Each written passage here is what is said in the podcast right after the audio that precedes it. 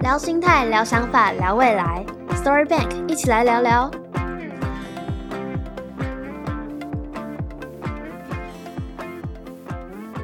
Hello，大家好，欢迎来到 Story Bank，我是主持人 Helen。呃，我是林佳如 Leslie。今天很高兴能够邀请学姐，就是我们北医 EMBA 的学姐，回来跟我们分享她的职涯经历。那可不可以先请学姐简单介绍一下自己的背景？OK，呃，我我是 Leslie 哈，那我现在于是希可种子基金的执行长。那这个希可种子基金的话，待会有有机会的话，再跟大家来做一个介绍。嗯，那当然就是我累积我过去的一个工作能量，大概都是服务在一个医疗产业。那透过很多的行销、跟业务管理、跟制造业的一个经验，所以呃，我现在才呃加入这样的一个。种子基金，那我个人大概服务这个产业的话，有快二十八年。最早先大学毕业之后，在旅行社也服务了大概将近五年的时间，所以你们应该可以算得出学姐的年纪了。好，那嗯，其实我其实看到学姐的经历，我第一个问题想问的是，那学姐你大学的时候是读西班牙语系嘛？那是为什么会进入到可能旅行社，然后再从旅行社转到一个非常非常特别的领域，就是生医产业呢？是 OK 啊，呃，其实这个这个一个专访的话，也是主要是在讲。呃，直癌跟斜杠人生嘛，OK。那第一个就是我从一个跨语系到选定了旅行社，我想这个拐点并没有很不对称，因为刚一个新鲜人找到一个工作都有他的一个背后的动机。那也是一样，就是因为可能呃以前家庭环境是小康，所以你是要透过你未来的工作，你要怎么去选择？当时我就想到，我应该要从事服务业。走服务业的话，其实应该有出国的机会。嗯，所以我选择旅行社，也兼做的业务。所以从业务兼领队的话，我可以到世界各国去呃参观。这就是当时我年轻的一个小小的梦想。那第二个一个呃比较大的一个阶段，就是从旅行社一直到所谓的医疗产业。嗯，那当然在旅行社久了之后，你会觉得其实，在进入旅行社的门槛很低，有热忱，你有不管你的学历的 background，那你只要有心，你踏入这个旅行旅行业是不难的。那只是后续你看看，你希望你要做到你自己什么样的的职业规划。那当时我是觉得，如果在旅行社事上，我的呃未来的发展性是很受限的，所以我那时候在一九九一年。OK，其实那个时候其实也有稍微有一些金融经济低迷的时候，嗯，那旅行旅行社是最最快反应出来的吧？包括这次 COVID nineteen，我们大家就很清楚，在旅行社观光业是最受创的。对，所以那时候我就选定我要转业转行。那那时候我大概锁定了两个类别，第一个当时事实上信用卡还没有那么的呃普及普及率，OK。第二个就是做医疗产业，OK，因为事实上我觉得这个两个行业是应该不会受到很多经济上的冲击。嗯，对。好，其实很 lucky 是我我的第一个工作的呃通知，interview 的通知，竟然是就是医疗产业。所以你就没有选择信用去信用卡那边吗？没有没有，因为我那时候记得我那有投了花旗跟中国，OK。嗯。那我第一个被 notice 的就是医疗产业。其实人生就是非常的 amazing，是你遇到一个一个场景，就是你对的人。当时 interview 的一个女主管也是带领我到进入这个医疗产业的。这个一个女经理，她是非常的漂亮。OK，好，我们讲漂亮是非常的 OK，有也有气质，所以我觉得是我被他 attractive 啊，把我被他吸引住，是我就踏入这个第一份的医疗产业。可能自己个性上是觉得想要不断的去做自我的一个挑战跟突破，所以我应征的是业务。当时事实上他录取我，我非常 appreciate 的是我不是一个相关的医疗背景。那他录取我是给我一个月的时间，是可以在公司他有 training 的 program 提供给我。那他给我一个月的时间，也去考驾照。嗯，所以其实这个 mission 来讲，我在那个 moment 我突然想要去突破，所以我真的做到了。这是就是真的我一个特别特别大的一个拐点。那其实也蛮幸运的，因为要遇到这样的公司跟这样的主管，平常就要积阴德嘛。人生的机遇很 who knows？OK，嗯，学姐，那你在那一两个月过后算是实习吧？你的未来的路是怎么走的呢？就是后面在那一间公司的路是怎么走的？其实踏入一个很我们讲是一个产业哈，你所服务的对象都是我们这个社会的 social level 是很高的医师。其实你就是非常的惶恐的心态去做服务，所以其实呃，我在这一前面的一两年，其实不是那么的顺遂，因为也遇到很多的挫折。哦，那包括就是医师上他们在言语上的一些沟通，嗯，我们也不是非常的可以抓到重点，嗯，就是我刚刚讲到是有一个很好的前辈，就是一个经理人，他带领你，他愿意有很好的。专业知识的传承，另外还有很有的一个呃技巧来传授你。OK，所以我觉得我非常开心，是度过那比较不顺遂的一两年之后，慢慢去摸索出来。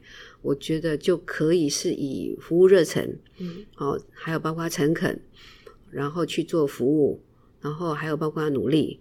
那其实除了那刚开始的期间的话，我几乎每个礼拜。应该都是没有休息的，因为我们要常常办研讨会，嗯，好动物实验，所以有大概我花的很多的时间都投入在这个工作。嗯，所以那你是做完业务做了一两年之后，是是进到实验室吗？因为我看到我学姐在做实验的一些照片，是呃那篇的照片大部分都是在做动物实验，因为我所从事这个行业，第一个是比较。当时算是高科技，哦，新创的医疗科技是微创，微创手术。那微创手术都是会有对一般人来讲，何况又是对医生来讲，他也必须有一个学习曲曲线。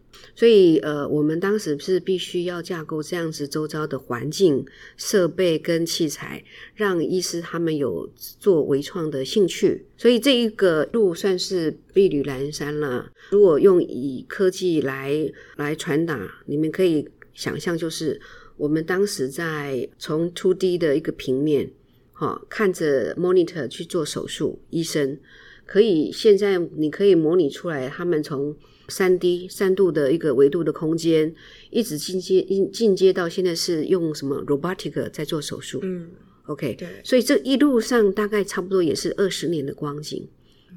所以我们这一路上就是这样子跟着这个一个科技的进展，然后再不断的经营自己的一些医疗的一个器材。嗯，因为我我比较好奇的是，要怎么从业务，就是可能比较偏商一点的。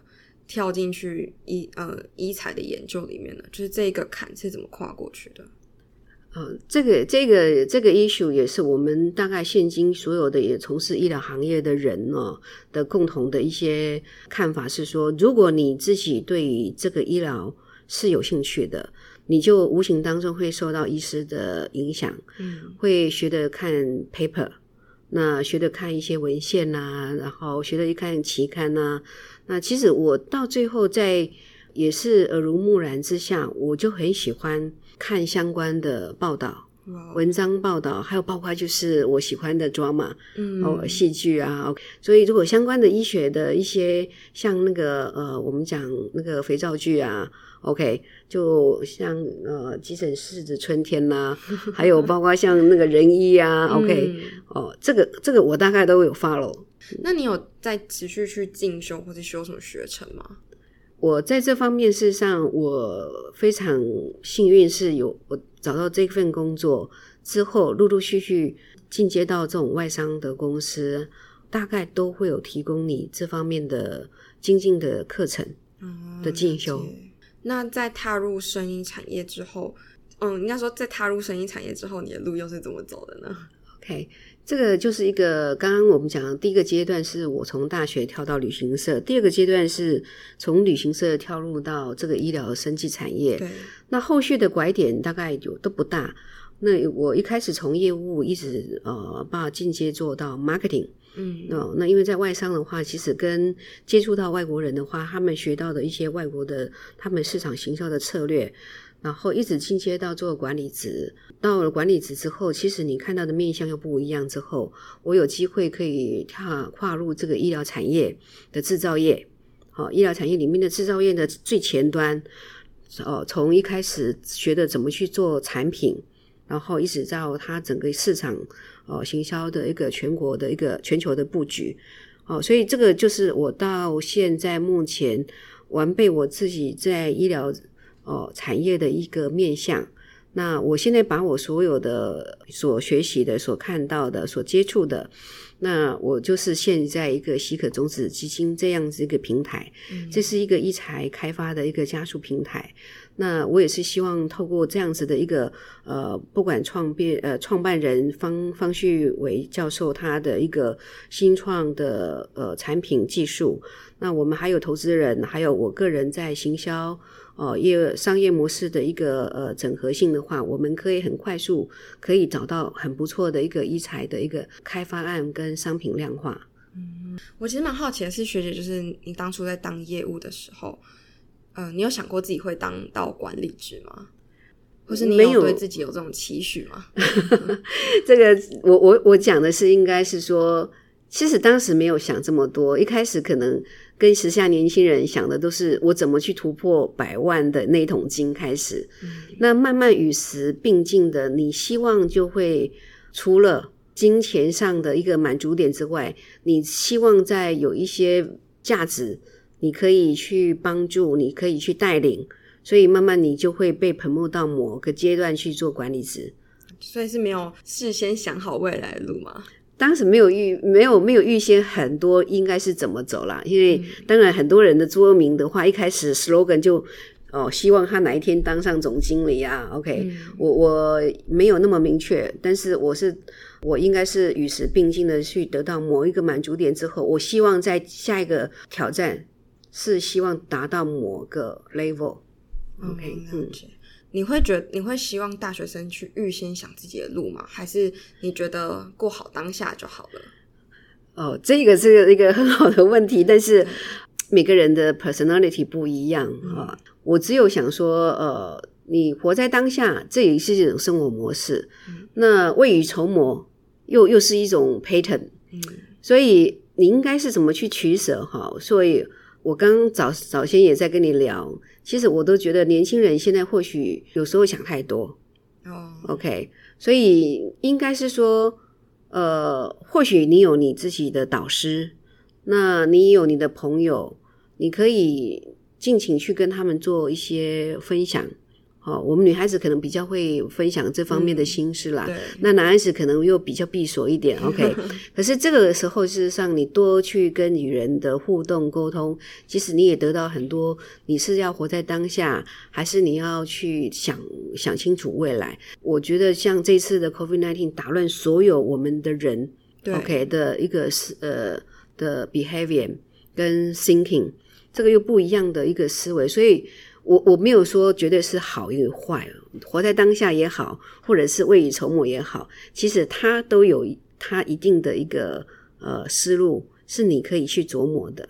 嗯，OK，那这样听起来是说你想要走哪一个方向都好，只是不要过度担心嘛？是这样吗？当然啦，其实过度担心的话，你现在担心未来。未来变什么什么样子，我们都不知道。对，你过度担心，反倒可能会造成你某方面的 barrier，阻碍你去做某些事情。嗯，又找到很好的借口的一个出口。了解。嗯，我身边的人，或是我自己以前也都是这样，会一直去想，说我未来到底要怎么做才能爬上那个位置，或是我要怎么做才能超越别人。然后后来发现，嗯，自己好像蛮普通的。所以就会一直很担心，然后每天都在想说：“哦，我该我该怎么突破这个困境？”但却没有做出一些实际的行动。你希望学姐可以再多给一些呃比较个人的建议吧？就是你觉得如果他们有这样的心情，你会想要跟他们说什么？其其实我我常常在想，就是说哈，因为其实我们在医疗产业啊，我看过有很多的优秀的我们的一些领导者，不是相关的医疗背景。也不是说他语言能力也很强，但是他可以占用到某个国际大厂，可以当一个佼佼的一个呃佼佼者。其实都是在于他是在当下，他把自己表演的非常好，嗯，所以都没有一个预设值。我我觉得其实说现在年轻人真的或许都想太多。比如说，我举一个比较实在的例子是，很多人会觉得我英文要好到 GRE 要多少，嗯，才可以去在外商，还是可以有什么晋升的机会？可是你忽略到是有一个环节是，你语语言再好，你很难跟外国人达到某方面的契合度。所以其实应该是说，你可能与时并进之后，你要把自己的 value，你把你自己的热忱展现出来，很多的机会就是等着你。嗯，所以其实我没有办法是说，因为现在很多人都会觉得我应该要到某个我不够好，我不够好，我不好不够好坐到那个位置，OK。可是等到你要坐上那个位置，你再去考虑这个问题，可能会比较好一点，因为你不够好都是你现在事先想的。可是你如果觉得你可以当上一个公一个一个到一个位置的时候，你进去再去考虑。可能会比较实质的一个意义存在，你可以知道不够好的面相到底是哪个地方的不够好。应该是说，在职场里面，可能你是要经过很多的磨练，才会越磨越好，嗯，而不是你一开始够好去等坐那个位置。那如果我今天不够好，我要怎么坐上那个位置呢？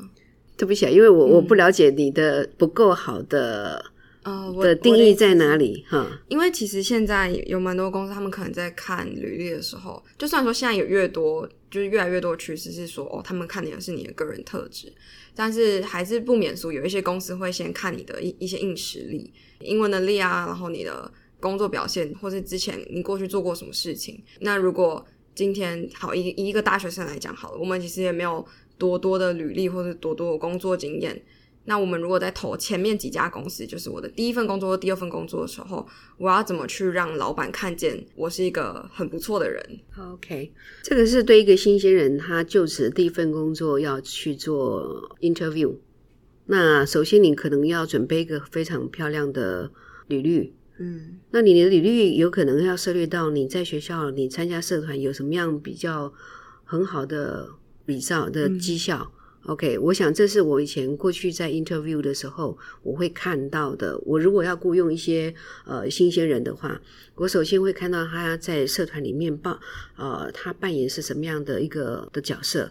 那再就是呃，我当然是如果依照我需要的业务层面的业务的一个呃 staff 的话，我就希望他是非常 active、非常 aggressive。所以其实要怎么为你自己量身打造一个非常漂亮的履历，这个就是在大学的时候要毕业的时候你必须想的。那也你也或许可能会漂亮的履历，也可能是用共创的。OK，你可能有共同参与，然后再来就是你在 interview 的过程当中，现在网络又这么发达，你很清楚某一家公司它的一开始的 background，你就必须要去做 survey。那你调查清楚，你大概就知道你应征这个的团队当中，这个公司它的 background，你要先事先先去调查嘛，OK？所以你可能就必须要很从容去想象自己的 interview 的 situation。但是其实有时候也不用去有太大的得失心啦，因为其实很多的工作，您自己的 planning 应该有 A B C D E F 十家的公司，你慢慢去做 prepare 的话，你这样子的一个心情才会比较从容。嗯 OK，你只要如果假想你只是有一个 situation 的话，当然你得心得失心很重的话，你表现出来不是很从容的话，有可能就是反倒其形。啊，了解。嗯，这边其实有一个比较辛辣一点的问题，就是刚才学姐讲的是比较偏你们可能在争跟业务相关的职位的时候，那我们想要多聊聊跟业务这个职位有关的话题。是因为其实我们之前也有讲者，然后身边其实很多人都说，哦，出来当业务是一个非常非常有前景的职业。那你对业务这个，嗯、这个身份有什么看法呢？我们很清楚是业务，它的定义就是在做推销、行销。业务事实上，其实它所有的一个报酬都是跟它的一些呃业绩挂钩，嗯所以事实上业绩做业务啦，呃，很快可以达到年薪百万的梦，都是比较快速的哦。那现在事实上，在整个环境的变迁哈，这个快速新变之下，我觉得其实已经也突破了很多的迷失。这个业务两个字，好像其实它周遭有更多的渲染力，它也是行销嗯哦，呃，业配哦，还有很多的一个所谓的呃宅配的工的行业，所以其实业务现在的一个定义可能开始会被太广了，太广了。嗯 OK 哈，那当然业务事实上我们讲到是说业务是一个非常快速得到你的高报酬率的，对，对，其实业务也有很多这种正向的，他所谓的业务进阶到去做主管，那有些业务他是一一一成不变的想要握有他自己的报酬率，嗯他也不愿意去做所谓的一带领人员的一个工作负担。所以其实这个就是有很多的渠道的正向，他怎么去做取舍。OK，解对，但是在业务来讲，我觉得是一个很好磨练出了社会的人生的履历，因为你接触的客户形形色色嗯啊、非常的多样性，对，这个就是磨练你对于就是最我们讲的业务啊，好像说是见人说人话，见鬼说鬼话，嗯对不对？所以其实他已经会洞悉人的心理、人的行为，所以他会适时去改变他的处事原则。所以业务他事实上会被磨到哦、非常圆融，嗯那也很清楚他的一个人生的目标在哪里。所以其实做业务，我觉得也是一个非常很清楚的 career 的一个发展。那老板在挑未来的主管的时候，会优先挑业呃业务出身的人吗？呃，这个是个好问题。OK，但业务事实上，呃，它是一个比较有积极性嗯哦，积极性的一个的行业，所以呢，公司的老板会就他自己公司的营业的方向去选择他的接接班人，是以业务为主导性，还是以研发能量主导性的接班人？这个我觉得就是要看产业的的区别，因为如果一般在 IT 产业的话，可能我们看到的很多的领导者，大半都是是工程，或者是他有在科技某方面的一些杰出表现。嗯那如果我们就看比较属于在行销，像我们我在 E EMBA，我们也有很多的呃伙伴，他们都是在什么房中业啊、金融业啊，他们都是属于业务导向的。哦 OK，他们都可能是一个很好的接班人。了解。嗯好，那最后一个问题就是，嗯，业务的薪水真的是每个人都这么高吗？还是因为我听说有一些人干业务其实也是蛮辛苦的，然后赚不太到什么钱，所以这整个产业的状况会是怎样呢？要看产业别，业务的薪水一般就现在来讲的话，要赚取第一桶金、百万年薪都不难。哦，OK，但是现在很多的生技产业，他们又更着重于在产品开发，嗯。所以有一些在某某某些的一个生技产业，好像在 R&D 啊，或者是我们在所做产品专研的薪薪酬的一个报酬，其实也不低。哦了 OK 有现在目前可能很多的面向就是要看产业别。嗯，好，但因为就是还是一样，因为时间的关系，我其实更想要听学姐讲更多在生意产业的经验，嗯还有后来为什么会想要做加速器的这个原因。那我们就在下集的时候继续讨论。可以，可以的。OK，好，那我们来一个小总结好了。学姐可不可以跟我们分享你从一开始在学到现在一路走来的，一直伴着你的一句人生座右铭呢？呃，我我分享一下，是我不管在带领团队或者是我个人哈，我的中文名就是一个 cash，K A S H cash。其实如果你把它很直白的当成一个 cash，就是哎，你带着现金现现金啦、嗯 o k 走走呃这个伴走人生。那这个 cash 事实上 K for knowledge，那我一直不断的持续我增广我自己的知识之外的话，在呃 attitude 我的工作态度，我也是一直不呃不断的垫高我人生的一个看看事情的态度。然后 S 是销售，我怎么去销售我自自己，销售我自己所从事的一个行别，增值我现在目前的行销能量。然后 H 是 Happy。呃，就是怎么正向培养我自己个人的呃生活习惯、工作习惯，好，所以这个 cash 我可以送给大家，也是我以前在大理带领团队的话，我希望业务业务团队用 cash 的方式来去精进自己。嗯，我其实觉得学姐讲这四点都蛮重要的，因为其实现在很多人也会讲求 balance 吧，就是你的生活需要有一个平衡。你需要持续的在增加知识的过程中，你也需要顾好你自己这个人的个人特质，或是你个人的生活。其实这些都是需要兼顾的。很感谢学姐来跟我们分享你的人生座右铭 Cash。那我们更多的内容，我们就等到下集再聊。OK，先休息一下。谢谢学姐，谢谢谢谢。有想要多聊的东西？就是这一集看了，OK，没关系我们可以继续录。对 OK，其实有没有想要就是这一集多补充的，还是我们就下集聊都可以，这样就就还好啊，能听吗？因为